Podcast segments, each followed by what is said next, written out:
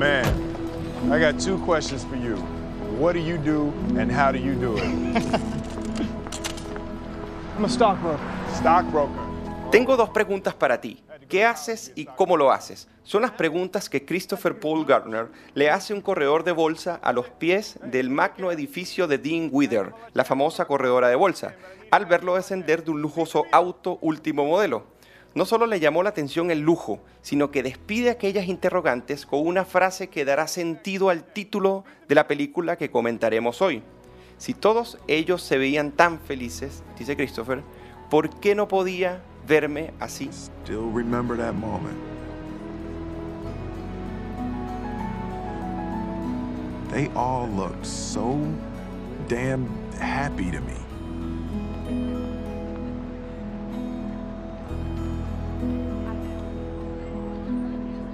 Why couldn't I look like that? Es aquí donde empieza el fragmento quizás más determinante de la vida de Christopher, el protagonista, atrapado en deudas, espejismos de posible prosperidad, transitando entre el umbral de la pobreza y una vida personal que se va hundiendo al igual que sus finanzas. Este vendedor de costosas máquinas para medir la densidad ósea intentará dar un vuelco a su vida. Ni las dramáticas noches de sueño en estaciones de metro, ni la tenue luz de los albergues donde tenía que estudiar para el examen de corredor de bolsa detendrán el impulso desafiante para perseguir el tesoro preciado de la felicidad. I met my father for the first time when I was 28 years old. When I had children, my children were going to know who their father was. Yeah. Chris Gardner was doing his best, We don't need two. We don't need one. Maybe next quarter. It's possible. But his best wasn't enough. Prepárense para navegar en una obra cinematográfica que ya se ha convertido en un clásico del cine y que revela, en cierta medida, los caminos intrincados para llegar al sueño americano. I need the rent. I can't wait anymore. I need you out of here in the morning. You got to trust me, all right? I trust you. Because I'm getting a better job. Amigas, amigos, esto es En búsqueda de la felicidad según la tribu. Jay says you're pretty determined. Where are you going? Go to the hospital. I'm in a competitive internship at Dean Witter. He said you're smart. This thing's impossible. I can do it. No, you can't. No one can.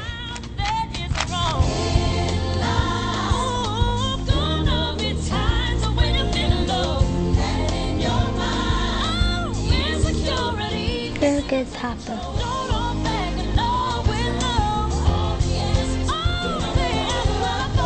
You got a dream, you got to protect it. People can't do something themselves. They want to tell you you can't do it.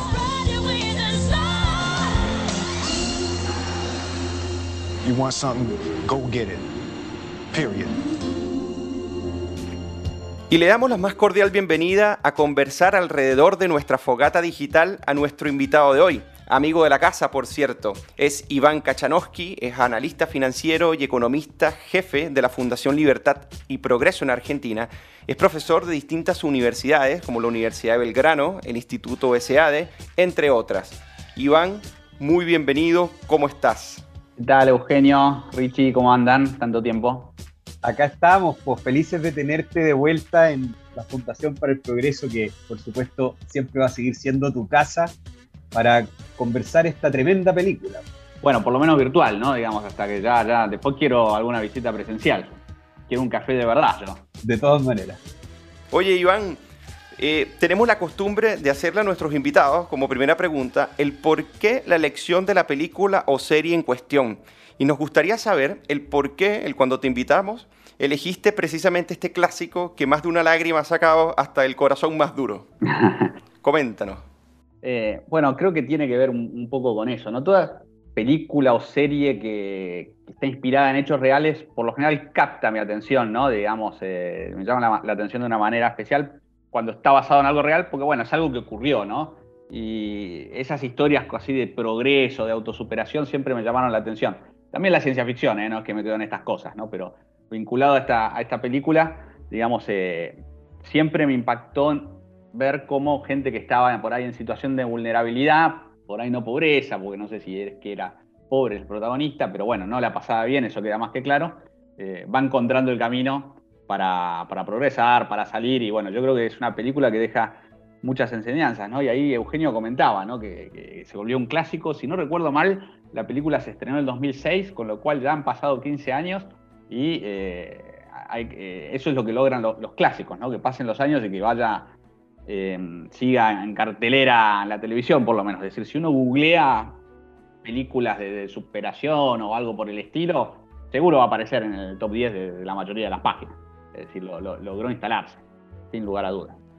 Oye, Iván, yo quería ir directamente ya a materia dura, sobre todo en Chile, que tú sabes que estamos batiéndonos aquí en un momento constituyente.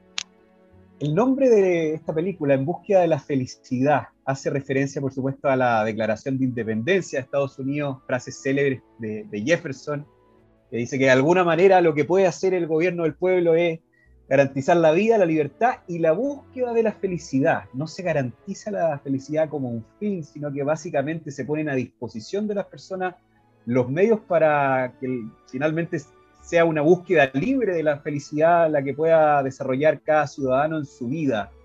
Eh, ¿Te llama la atención esto? Eh, en la película se hace una reflexión profunda sobre este tema. ¿Qué es la felicidad finalmente? ¿Es algo concreto? ¿Es algo que se siente? ¿Es un momento? Eh, como de repente reflexiona la película, vámonos con esa conversación profunda, pero al mismo tiempo bien contingente para Chile que está definiendo sus nuevas reglas constituyentes. Bueno, em, la pregunta es filosófica, ¿no? Básicamente. Eh, sí, yo y acabo de hacer una confesión por ahí, a más de un liberal no le gusta, pero bueno. Hay algo que yo creo que la expresión búsqueda de la felicidad no me termina de cerrar, ¿no? Y es un poco lo que planteaba, porque cuando vos hablas de búsqueda, es como que es algo que es un puerto que está lejos, que está allá y que tenés que llegar, ¿no? Entonces es como que en el mientras tanto pareciera que no podés ser feliz. Y yo creo que eso es erróneo, digamos, ¿no? Que eh, en definitiva había un autor que, si no me equivoco, creo que era Bucay, que decía que la felicidad no es ni un puerto, ni un destino, ni un camino, sino la forma que vas transitando el camino, ¿no? Y yo creo que hablar de la búsqueda de la felicidad un poco te, aísla de esa idea que para mí es crucial, ¿no? Digamos, eh, si no es como algo que está lejos, eh, si no es el camino, y en verdad es cómo vas recorriendo el camino, que bueno, a veces será más agradable, a veces más desagradable, pero el desafío es cómo, incluso en los momentos desagradables, tratar de transitarlo de la mejor manera posible. Y esa palabra de búsqueda inconscientemente nos pone como que la felicidad va a estar lejos, en búsqueda de la felicidad, está allá, y hay que llegar, y hay que llegar. Y parte del camino eh, también es, eh, está vinculado con la felicidad. Entonces, teniendo en cuenta eso, creo que es lo único que no me gusta de, de la película el título, pero bueno, hace alusión a todo lo que vos decías, que refleja mucho, ¿no? Porque está en la Constitución de, Estados Unidos, con las palabras de Jefferson. En definitiva es eso, bueno, cómo, cómo vivir la vida lo más feliz posible, eh, ya sea que esté en un destino, él llega a su destino al final de la película, pero bueno, yo creo que en verdad el verdadero desafío es transitarlo también, ¿no? Digamos, eh, el, tránsito que le toca al pobre protagonista no es, no es muy bueno, pero incluso en ese tránsito tiene momentos eh, de felicidad en los momentos más difíciles. Por ejemplo, cuando juega con el hijo en, la estación de servicio. Si bien no lo quiere repetir, de alguna manera esa felicidad de cortísimo plazo de poder jugar con, el nene le hace pasar un mal momento por ahí más rápido. Sí, incluso ahora que Richie tocó el tema, como de costumbre, más hacia lo, filosófico y vinculándolo lógicamente a lo que él está protagonizando hoy día en la convención, eh, Todas estas reglas que se están discutiendo precisamente están eh, precisamente para garantizar en un futuro eh, cuestiones como felicidad, como integridad, como bienestar, ¿no? Entonces, el, tema, una de las críticas que se le hace a la película, pero quizás también por, por motivos de simplificar, es que básicamente se, se vincula como el alcance de la felicidad, no digamos como un contenido específico, pero sí, en cierta medida, como un estado en el que se vincula con respecto al bienestar económico. La película es patente, pero lógicamente es porque es realista también. Entonces, ¿a ti te parece que nosotros podríamos vincular, o sea, desde, desde esta búsqueda de la felicidad, ya en términos de economía política, cómo esta relación que existe eh, se da? O sea, para ti, Iván, como economista, ¿hay una relación entre el bienestar económico y la felicidad? No necesariamente, pero está claro que eh, si tenés dinero o no tenés problemas económicos, eh, tu vida es mucho más fácil. O sea, eh, digamos, alguien, hasta en los detalles, no sé, te estás con, la soga al cuello, o estás muy ajustado con, tu salario, lo que sea, no sé, se te rompe la ladera, se te rompe la lavarropas, es un problema. Ahora, si vos no tenés el, el, ese limitante económica, y bueno, no, listo, se rompió la ladera y punto. Entonces, hasta en el más mínimo detalle te, complica todo y va contribuyendo a que, bueno, todo sea más difícil, que, sea más difícil eh, sentirse feliz o lo que sea. No es necesariamente un sinónimo, pero sí creo que eh, la vida es mucho más sencillo si uno eh, logra un, salario o, o, genera riqueza o ver que va progresando, ¿no? En definitiva, por ahí es ver que podés ir progresando. Y tiene mucho que ver con, cómo abriste esto, Eugenio. Fíjate lo que le preguntó en la escena del auto. ¿Qué es lo que haces y cómo lo lograste? Fíjate que, y desde el punto de vista liberal, es muy interesante, ¿no? Porque cuando se habla de desigualdad, muchas veces hablamos de, de envidia. Y acá no te muestran una persona envidiosa. Te muestran una persona que quiere emular a otras, que quiere ser como a otra. Es decir, no, no, salió por el lado de ah, esta persona gana dinero, entonces seguro eh, es malo, por lo que sea. Le preguntó cómo lo lograste, no a quién te cagaste. Exactamente. se preguntaría probablemente en Latinoamérica. Qué buen punto. Eh, exactamente. Y, no sé, en Chile por ahí lo, hubieran sentido así, acá también en Argentina. Es decir, eh, no, si tiene plata, seguro hizo algo mal. Bueno, acá, bueno, ahora hay pandemia, pero si vos vas a la cancha, es muy normal que un barra brava o una hinchada le grite a la otra, tu equipo es una empresa, como si fuera algo malo, ¿entendés? El concepto de empresa es un insulto. Entonces, fíjate la concepción. Entonces, eh, desde otra cultura, vos lo ves allá, y, lo que está preguntando es cómo lo lograste. Entonces, vos estás saltando de, eh, para el caso de Argentina, que estoy citando yo, de la envidia a la emulación, en el caso del personaje de la película. Es, bueno, si él pudo, yo también, ¿qué hay que hacer? ¿Y qué acciones tengo que tomar? y activar esto que, que a mí se llamaba la acción humana. Bueno, de alguna manera, si yo voy actuando, puedo llegar a, un objetivo. O sea, eh, hay una encuesta muy interesante sobre desigualdad y movilidad social que hizo el Archbishop Institute, que lo que decía era, ¿qué te preocupa más? ¿La desigualdad injusta o que haya oportunidades para crecer? Y la respuesta era la desigualdad injusta. Entonces, el problema es si vos ves que el otro tiene más dinero y se lo ganó injustamente. Pero si no está esa percepción, tu pregunta va a ser qué y cómo la pregunta que te hace el protagonista. Pero tenés que tener la percepción de que, de que se puede progresar, de que la otra persona no, no hizo este dinero, digamos, ilícitamente o, con un socio bobo como el gobierno.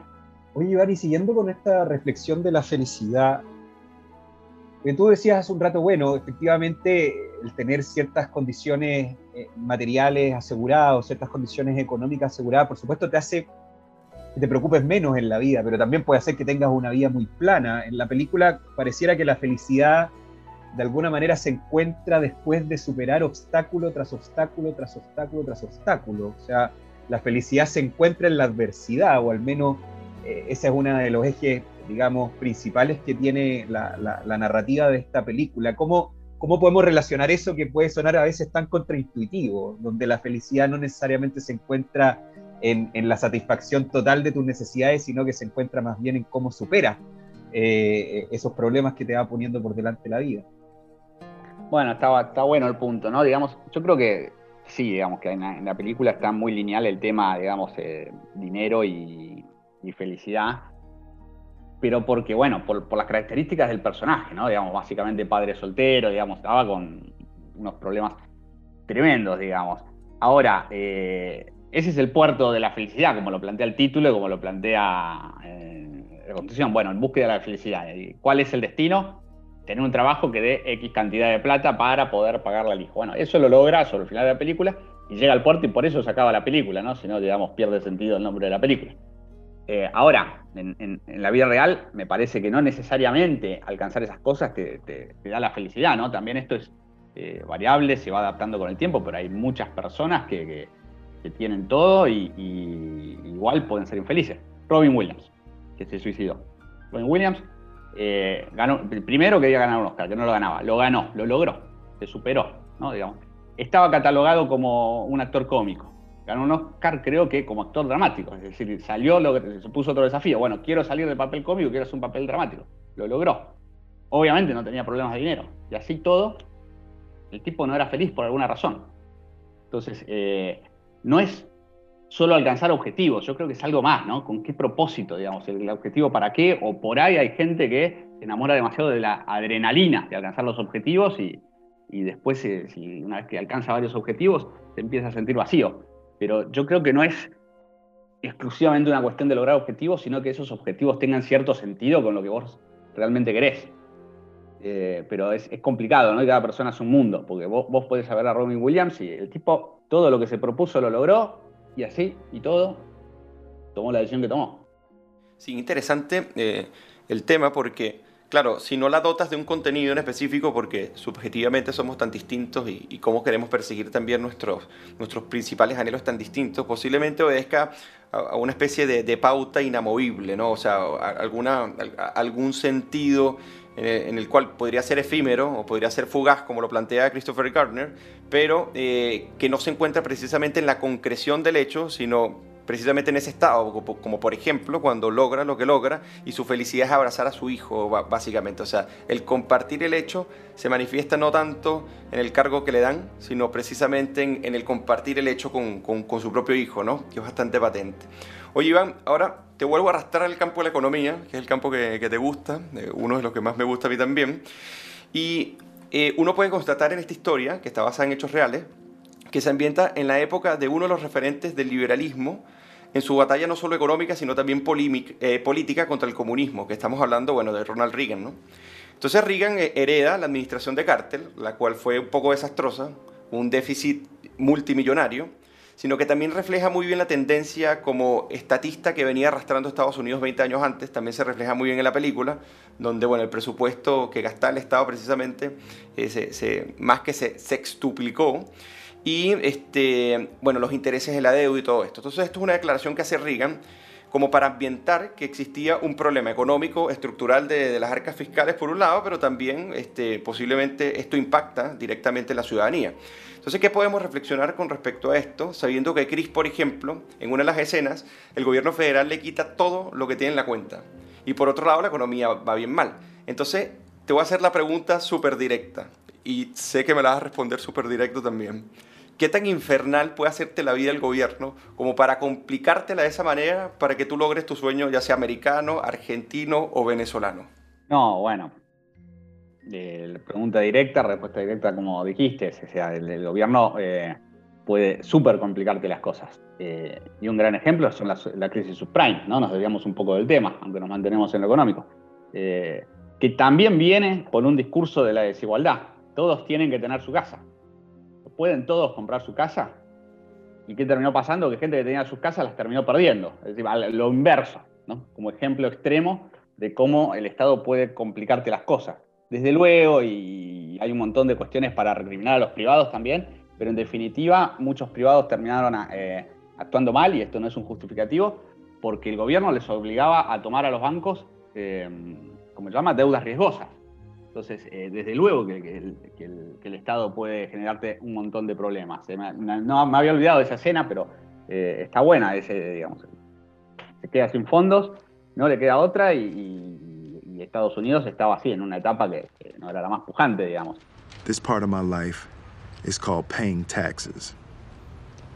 If you didn't pay them, the government could stick their hands into your bank account and take your money. Dad! No warning, nothing. It can't be too late. That, that's my money. How is somebody just going to just take my money? Pero así todo, son las ventajas que tienen los países desarrollados, los países que tienen de alguna manera que no tienen desequilibrios crónicos, digamos, como, como tiene Argentina, digamos, Chile por suerte todavía no está en eso, donde eh, realmente eh, existe la manera de, de, salir de una situación de vulnerabilidad, ¿no? Digamos, acá lo que ves es una historia individual y esta persona salió por esta manera hay otras habrán salido de otra manera. Entonces, eh, en definitiva, lo, que te muestra también es esa posibilidad de movilidad social que uno empieza a buscarle la vuelta. Es decir, eh, tenemos acá en, el liberalismo a, a, Venegas Lynch que tiene una frase que me gusta que dice, todos somos inteligentes, la pregunta es inteligentes para qué. Entonces, todos tenemos un diferencial que si están dadas las bases económicas e institucionales, te va a ser más fácil explotar. ¿no? Entonces, eh, en, Estados Unidos pasa eso. O vos mirás eh, la pobreza en Estados Unidos hace 10 años y suponete, no me acuerdo el número, pero suponete que sea 7%, y la mirás hoy y sigue siendo 7%. Y uno podría decir, bueno, no cambió nada, pero en verdad cambió mucho, porque Estados Unidos tiene este fenómeno de los nuevos pobres, ¿no? Digamos, el que llega por ahí desde una balsa de Cuba, llega, es pobre, pero a los 10 años deja de ser pobre.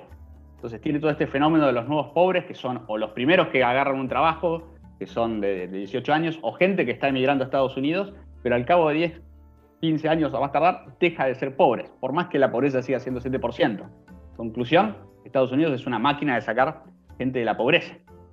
Lo que pasa es que tiene que tener eso, ¿no? Digamos, te tiene que dar las reglas de juego para que vos puedas progresar, para que tu pregunta sea qué y cómo, y no con quién hay que ser amigo.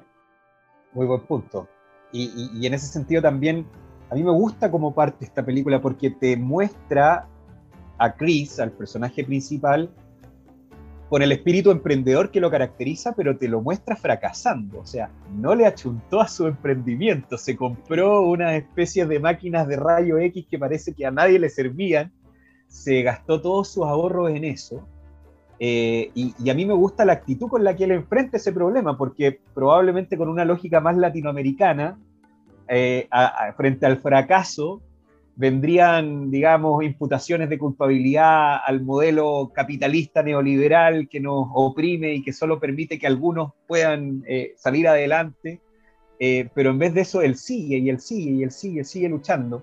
Y, al final me gustaría recalcar el tema en, la actitud, porque además de tener sistemas o modelos económicos distintos entre Norteamérica y Sudamérica, hay una cuestión evidentemente cultural, de actitud, y yo creo que se refleja muy bien en otra escena muy bonita, donde, donde Chris le dice a su hijo que jamás permita que otra persona le diga qué puede y qué no puede hacer.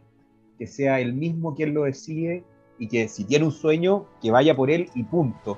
Don't ever let somebody tell you you can't do something. Not even me. All right? All right. You got a dream, you got to protect it. People can't do something themselves, they want to tell you you can't do it.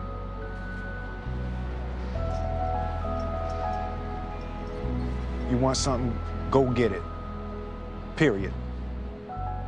Me gustaría un poquito esa reflexión más cultural. ¿Qué, qué tanto, además de la cosa estructural eh, de, de, de modelos de gobiernos que tenemos, eh, ¿qué tanto también esto tiene que ver con un tema de actitud? Mira, Richie, te escuchaba y me disparaste mil comentarios. Los tuve que ir anotando porque si no voy a desordenar y, Pero me encantó. Primero, ¿no? Mencionaste lo de el emprendimiento y que en verdad eh, termina yendo por otro lado, ¿no? Entonces, de vuelta, en búsqueda de la felicidad. Bueno, yo, y si Chris creía que la felicidad era vendiendo las máquinas esas, nunca iba a llegar a la felicidad. Entonces vos tenés que estar dispuesto a dar ciertos saltos de fe o de que el camino puede cambiar. Si vos te metés el, destino de la felicidad por allá y por ahí está por otro camino. ¿no? Y, si vos estás, que está allá, que está allá, que está allá, y bueno, no vas a estar eh, eh, con la perspicacia para decir, bueno, acá es donde hay que doblar porque por acá no va. Entonces, ese detalle me gusta porque es cierto, su emprendimiento fracasó y terminó saliendo por otro lado. ¿No? Entonces, e, él no fue que dijo, bueno, voy a buscar la felicidad siendo corredor de bolsa. No, fue, adaptando, fue apareciendo la oportunidad. Eh, es cierto lo que decís de la actitud, ¿no? Pero de alguna manera tiene que ver un poco con, las cuestiones eh, así culturales y los desequilibrios. Te pongo el ejemplo de Argentina, ¿no? Digamos, eh, Argentina hoy ya vamos por la tercera generación de, personas que por ahí están en situación de vulnerabilidad que viven de planes sociales. Hoy un chico de 15 años vio que su padre eh, vivió con planes sociales y vio que su abuelo vivió con planes sociales y que ninguno trabajó. O sea, te rompió la cultura del trabajo. Entonces, eh, ese tipo nunca va a tener actitud si tiene ese problema cultural. Eh, y, ese es el, dilema que hay en, en, algunos países latinoamericanos. La sensación de que si naces pobre te vas a morir pobre. Entonces necesitas al Estado paternalista que te mantenga con planes sociales que está años luz de preguntarse qué y cómo. En 2018 hice un trabajo de campo para la Fundación Libertad y Progreso, que fuimos a, recorrimos barrios vulnerables, villas, eh, y gente que emprendía ¿no? en la informalidad. Eh, iban contando sus, sus ideas. Luego los ibas escuchando y te quedas sorprendido ¿no? de la cantidad de ideas que tenían, de todas las cosas que querían hacer, eh, toda gente brillante, volviendo a esto que mencionaba de Venegas Lid, todos somos inteligentes, la pregunta es ¿para qué? Entonces, ideas hay. El problema es que trabas hay muchas más. Entonces, por más actitud que le pongas, si te están llenando de impuestos, si vos tenés que llenar 80.000 papeles, si tenés problemas de derecho de propiedad, es muy difícil. Es muy difícil. Es decir, eh, fíjate lo de la importancia de urbanizar las villas, o lo que mencionaba Hernando del Soto, es decir, eh, en las villas acá, si vos entras a, una villa, no tiene una dirección. Si no tiene una dirección, no puede ser donde vive, no tiene un derecho de propiedad, no puede abrir una cuenta bancaria. ¿Cómo saca un crédito? Imposible. Entonces tiene que acceder a créditos eh, en negro, que son mucho más caros y, todo, porque, no puede. Otra persona que sí accedió a un crédito y, y tuvo un problema con el banco y quedó decepcionado. Eh, y bueno, su actitud con el banco cambió. Entonces, es cierto lo de la actitud, eh, pero es más fácil tener actitud allá cuando sabes que te puedes preguntar qué y cómo. Y, acá te estás preguntando dónde cobro el plan social. Y bueno, estamos en, mundos muy distintos. Un comentario más vinculado que anoté es eh, que eso de la actitud también, eh, un problema que no tiene allá y que acá en Argentina está, no sé cómo están en Chile, en Chile es, es el tema del adoctrinamiento, ¿no? También acá en las universidades y los colegios te van adoctrinando para que el Estado te cuide, no para que vos progreses. Y es clarísimo eso acá en Argentina, por lo menos. Eh, yo lo veo en las universidades públicas. Entonces, eh, si bien es cierto que hay una cuestión de, de actitudes individual, eh, de alguna manera creo que lo cultural influye, ¿no? Y, que de alguna manera se mete en esa individualidad rompiendo esa idea de, tener actitud o- o de tratar de, listo, te caíste de rodillas, te volvés a parar, bueno. Países eh, como Argentina yo creo que es difícil, ¿no? Por ahí estoy hablando mucho de Argentina, pero Estados Unidos, eh, los Uber. Viajadas en Uber en Estados Unidos. Todos venezolanos que están planificando qué empresa van a hacer en cuanto junten tanta plata. Es otra visión, es otra proyección. Oye, qué interesante porque todas estas reflexiones que haces, y la conecto con reflexiones que hacías al inicio, que comentabas el tema de la envidia, pero también me gustaría que tratáramos el tema, por ejemplo, que en Estados Unidos eh, es muy típica la segunda oportunidad, ¿no? Las personas fracasan en el primer intento, pero en el segundo posiblemente acierten, o en el tercero o en el cuarto, pero normalmente eh, buscan acertar en el segundo, ¿no? Pero cuando uno ve en Latinoamérica, por ejemplo, esta cultura empresarial, que más bien es lo contrario, te aplastas y fracasas. Eso por un lado, ¿no? Esto lo reflexiona muy bien eh, Andrés Oppenheimer en un libro que se llama Crear o Morir, que eh, uno lo que se encuentra es una con una predisposición a enfatizar el fracaso empresarial del, del otro, en, las élites empresariales eh, hispanoamericanas, eso por un lado, y por otro lado está también el que está acostumbrado precisamente a que su felicidad dependa de la manutención de otro, entonces lo hacen adictos al asistencialismo, ¿no? Entonces, lo importante de acá es que cuando se genera, no sé qué piensas tú, cuando se genera como esa especie de cultura, entonces no, no llega un momento que yo envidio al otro no por lo que él tiene, porque yo lo quiero tener.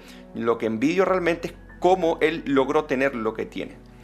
Y yo prefiero mil veces verlo despojado a él de lo que tiene, independientemente de que yo no lo pueda disfrutar, con tal de que seamos iguales. Entonces, yo lo, lo que quería reflexionar acá, o sea, para ver si, si tú lo, lo conectas, es el vínculo que existe entre la responsabilidad personal y el ejercicio de la libertad.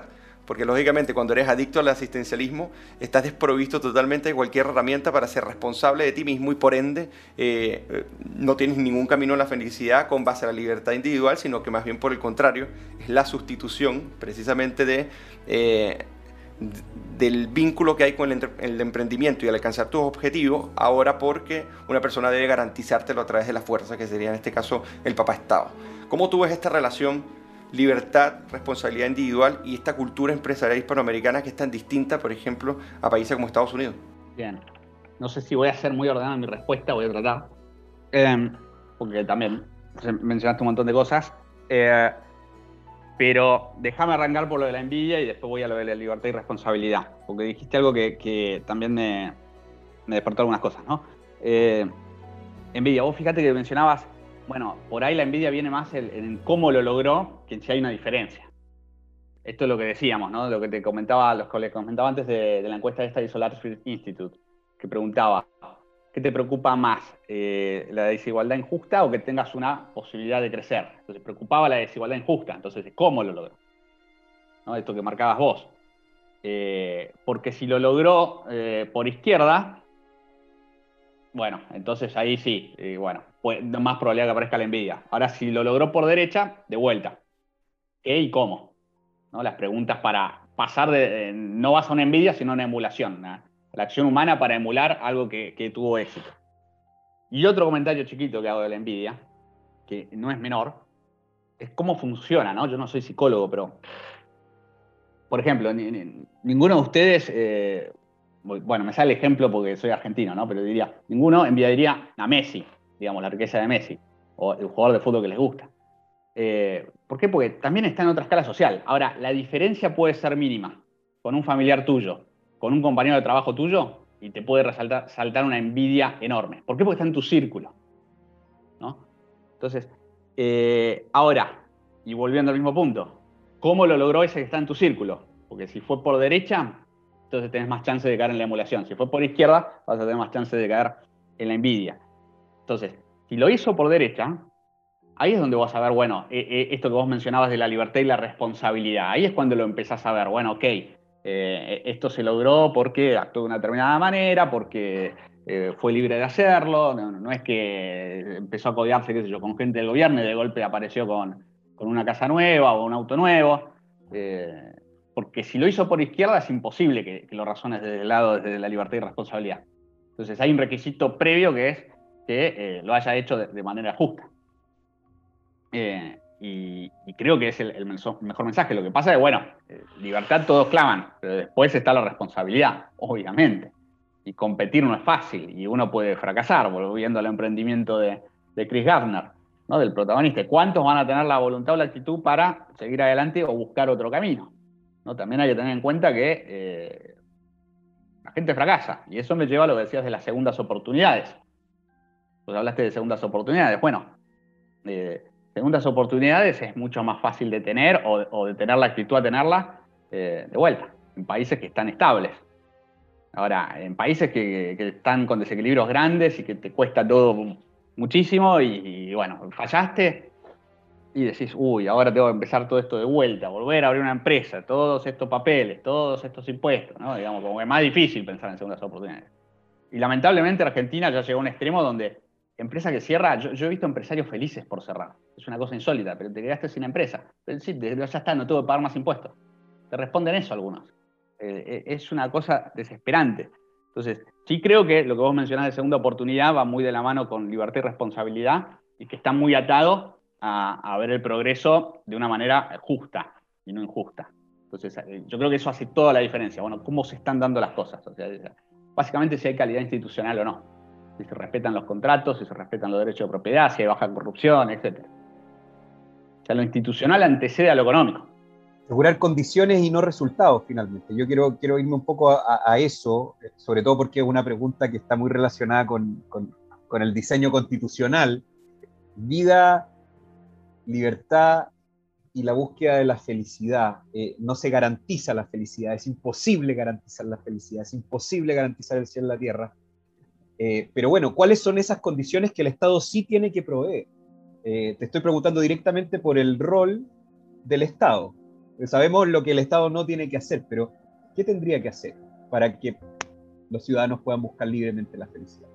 Yo creo que hay un principio básico que está muy vinculado a lo. Por ahí me expreso mal, ¿no? Pero no es el término adecuado capaz, pero a- al derecho penal, ¿no? A lo que es de vida o muerte. Es que si vos no, no tenés garantizado tu derecho a la vida, eh, no vas a estar pensando en cómo generar un negocio. Es decir, si, si vos te sentís inseguro eh, o, salís a la calle y pensás que te pueden matar y bueno, nada, tu cabeza va a estar en otro lado. Ahora, si la seguridad funciona bien, que es algo que yo le atribuiría al Estado, eh, digamos, si es algo que puede hacer bien, esto no quita que pueda haber seguridad privada tam- también, digamos, pueden co- coexistir o convivir las dos. El punto es que si vos sentís que, te sentís protegido, ahí es donde empieza a tener sentido eh, el derecho privado. ¿no? Y ahí es donde entra en juego, bueno, que se respete el derecho de propiedad, ¿no? Digamos, eh, que, que haya un juez que pueda decir, bueno, esto es tuyo, esto es de aquel. Digamos, el derecho de propiedad es clave, ¿no? ¿Por qué? Porque el- el mercado funciona con los libres intercambios. Y para intercambiar algo, primero lo tengo que tener, no puedo intercambiar lo que no es mío. Entonces, el derecho de propiedad es clave para decir, bueno, esto es de, Eugenio, esto es de Ricardo, esto es de Rodrigo, esto es de Iván. Y una vez que está definido eso, podemos intercambiar. Ahora, si nada de nadie y no sabemos, y bueno, nuestro comportamiento va a ser muy distinto. Bueno, y, la otra que se suele mencionar es educación, que yo cada vez la pongo más en tela de juicio. Creo que un buen sistema de vouchers podría suplantar al Estado en esto. Eh, eventualmente por ahí sucede en, ¿cómo se dice? En seguridad también, aunque no, no, no estoy tan seguro, creo que es más difícil. Pero si tuviera que nombrar dos o tres cosas para que el Estado haga, es, es eso, ¿no? Definir bien el derecho de propiedad, eh, garantizar el derecho a la vida, es decir, brindar seguridad, y, bueno, y educación, pero por ahí con un sistema mixto, ¿no? Esto de subsidiar la, demanda y no la oferta me parece que también puede hacer convivir a, las escuelas estatales con las privadas. Eh, de hecho, en algunos países que usaron vouchers, por ejemplo Suecia, mejoró la performance de las escuelas estatales. Es decir, vuelve a las escuelas estatales mejor también. Perfecto. Oye, eh, Iván, hay un aspecto eh, bastante interesante, o sea, con respecto a la película, a principios culturales, que deberían por lo menos primar en, una, en una economía de mercado, ¿no? Y me voy a la película, pero para tomar una escena muy cómica, ¿no? Y la escena es cuando él aparece en la entrevista en Dean Wither, todo pintado, vestido terrible, o sea, de una manera eh, espantosa. De llegó, llegó directo desde la cárcel. Había pasado una noche en la cárcel y llegó directo a esa reunión de negocio. Exactamente. En un estado terrible. Claro, o sea, no había pagado las multas y paga con un cheque con lo último que le queda y le dicen, bueno, pero vas a tener que quedarte toda la noche porque mañana es que puedo cobrar el cheque y entonces ahí puedo tener certeza de que realmente me estás pagando. Entonces cuando se va al día siguiente a, a la entrevista, eh, es impresionante eh, hay una correspondencia, podríamos decir, hay una reciprocidad entre eh, Christopher y el, agente de, de Ingwider. ¿Por qué? Porque primero había confianza mutua para creer, porque dicen, bueno, ¿qué pasa si tú llegas, si viene una persona, así como tú estás, pintado, con una franela horrible, despeinado, y te pide que lo contrates? Tú lo contratarías y él diría, ¿O qué le verías para contratarlo? Y él le responde, bueno, me imagino que tuvo unos pantalones muy bonitos. What would you say if a guy walked in for an interview without a shirt on? And I hired him. What would you say? He must have had on some really nice pants.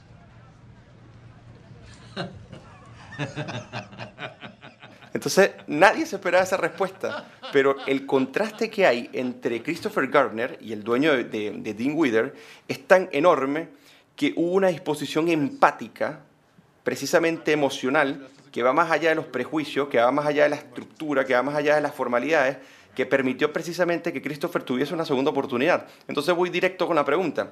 ¿A ti no te parece, eh, Iván, que dentro de la economía de mercado y asociándolo a este tema de la búsqueda de la felicidad y que esto sea posible vinculado entre humanos precisamente, necesitan unos sentimientos morales, una, una especie de principios éticos que permitan que la confianza, que permitan que la empatía sean elementos sustanciales más allá que el intercambio material? Sí, sus preguntas son muy filosóficas, me hacen pensar. Bueno, em, a ver, eh, dos cuestiones, ¿no? me vuelve un poco a la cabeza esto que hablábamos del puerto, ¿no? Uno puede imaginarse algo, pero después la vida te presenta, para bien o para mal, en situaciones que no te esperabas. Y fíjate cómo se puede dar vuelta, en una situación que parece que, todo vos decís, bueno, me pasaron todas, eh, tuve una mala suerte tremenda y al final le terminó jugando a favor, ¿no? Eh, digamos, en, definitiva, como pudo sacar un as bajo la manga en la última, en la última jugada y le terminó jugando muy a favor todo eso, ¿no? Entonces eh, hay algo de, que a veces que uno cree que, que, algo puede jugar a favor, termina jugando en contra o, al revés, ¿no? había un proverbio muy famoso de, un tipo que, que, era pobre, tenía solo un caballo, se le escapa, entonces viene el, vecino y, le regala tres, entonces eh, después tenía tres caballos y dijeron qué bueno, pero después en uno de esos caballos se subió el hijo y tuvo un accidente y se quebró la columna, entonces eh, qué desgracia, lo que, pero venía de algo bueno pero después eh, entraban en guerra y el hijo no fue a la guerra porque estaba lesionado, entonces qué bueno. Entonces, me parece que hay un montón de cuestiones en la vida que uno no mide, ¿no? Y bueno o malo, qué sé yo, ¿viste? Como diría Steve Jobs, digamos, los puntos los podés atar mirando retrospectiva, ¿no? Entonces, eh, llega un momento que vos das esos saltos de fe y confiás y bueno, veremos, sale o no sale. Bueno, eso fue un momento en la película donde creo que hace eso, ¿no? y siendo las oportunidades, ¿no? Como que hubo una segunda oportunidad y vos me habías hablado de la segunda oportunidad y después nos pusimos a hablar del mercado. Yo creo que el mensaje del mercado en definitiva es ese. Es decir, eh, desde el liberalismo decimos, y yo creo que con razón, que, la igualdad de oportunidades no existe. Me parece algo muy noble, pero no existe. Lo que te puede dar el mercado es cantidad de oportunidades. Entonces, si la economía está funcionando, si las instituciones funcionan y no logras tu objetivo por A, por ahí lo logras por B o por C. Y de hecho, es lo que le pasó a Chris, porque su emprendimiento falló, pero llegó a su objetivo por B. ¿no? Entonces, eso es lo que te da el mercado, cantidad de oportunidades. ¿no? Educación, subsidio a la demanda, te doy los vouchers. Bueno, ahora algunas personas pueden elegir otros colegios que si no, no hubieran podido elegir. Cantidad de oportunidades. Entonces, yo creo que el mensaje de- del mercado, ¿no? de la película es esto, es la cantidad de oportunidades que, que te puede dar. Y que la igualdad de oportunidades, en definitiva, eh, es una farsa, por más que sea algo noble, es muy noble, pero no existe. Es decir, si, si a mí me, me- me igualan la cancha de tenis y me ponen a, a- a Federer en, el frente, y nunca le voy a ganar, aunque le corten un brazo a Federer, me va a ganar igual. Digamos, eh, no va a existir la igualdad de oportunidades por más que la cancha esté equiparada. Eh, ¿Por qué? Porque él tiene una ventaja absoluta ahí. Pero bueno, por ahí dicen, bueno, pero vení, van, jugá este otro deporte. No tenés por qué jugar al tenis. ¿Ok? Y bueno, creo que en definitiva eso indirectamente lo muestra la película con el comentario que hizo Richie, ¿no? Digamos, el emprendimiento fracasó, pero el tipo salió. Tenía otras opciones. Correcto. Iván, yo creo que tú te pusiste filosófico, nos dejaste pensando, ¿ah? Eh, de verdad, tremenda conversación. eh, echaba de menos eh, conversar contigo, tengo que reconocerlo, así que espero que se vaya repitiendo cada vez más.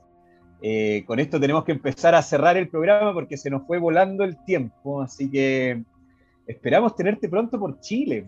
Ya el COVID va bajando, parece que hay aire de cambio en Argentina, no sé, quizás como última pregunta, a ver qué opinas de eso, el resultado de las pasos, eh, el fenómeno de Milei. Eh, yo no sé si tú eres una persona optimista o pesimista, pero al menos algo, algo se está sintiendo en, en Argentina. ¿Cómo lo ves tú? La verdad que fue una buena sorpresa. Eh, ni oposición ni oficialismo se esperaban esos resultados. Eh, las encuestas hace rato vienen fallando en Argentina, son muy pocos los que logran como anticiparse a lo que puede pasar. Entonces, cada vez las elecciones, no sabemos. Y, la verdad que fue que el oficialismo perdió por, paliza y se fue eh, viendo en los días después de las pasos, ¿no? Donde se abrió esta grieta dentro de, de- del Frente de Todos, que es el partido oficialista. Y yo creo que eso le va a complicar todavía más las elecciones, pero, pero bueno, no, hay que tener en cuenta que son unas pasos, que, que es eh, como la prueba y que las elecciones definitivas son en noviembre. Y de acá a noviembre en Argentina pueden pasar tanta cantidad de cosas, es decir, de acá una semana es como largo plazo. Entonces, bueno, esto es- me parece que va a ser día a día, pero, pero sí es cierto que los resultados han dado cierta esperanza. Excelente, Iván. Bueno, esperemos eh, que, que la esperanza resurja en Argentina para cambiar el, el- el rumbo ¿no? que han ido tomando en el último tiempo y que la sociedad civil que ahora está reaccionando de esta manera eh, traiga muy buenos augur- augurios para tu país, pero también para, para todas nuestras naciones. Que de paso le doy un ejemplo a Chile, que está empezando a ejercer su derecho a ser estúpido, como decían por ahí. Así es, como decía Neil Ferguson. Bueno, estimadísimo Iván, de verdad fue un gusto como siempre conversar. Te habíamos tenido anteriormente en, en el Agora Live para comentar un tema muy económico eh, que tenía que ver con las AFJP en Argentina y hoy te, te trajimos a, a esta, esta fogata digital a que conversáramos sobre una muy buena película. Agradecerte, enviar muchos saludos por allá en la fundación y esperar tenerte por acá muy pronto. No, gracias a ustedes por la invitación, encantado. También me encantó volver a hablar con ustedes y ojalá pueda andar por esos pagos pronto y, y visitarlos. Que estén muy bien. Perfecto, será hasta una próxima oportunidad. Hasta luego. Chao, chao.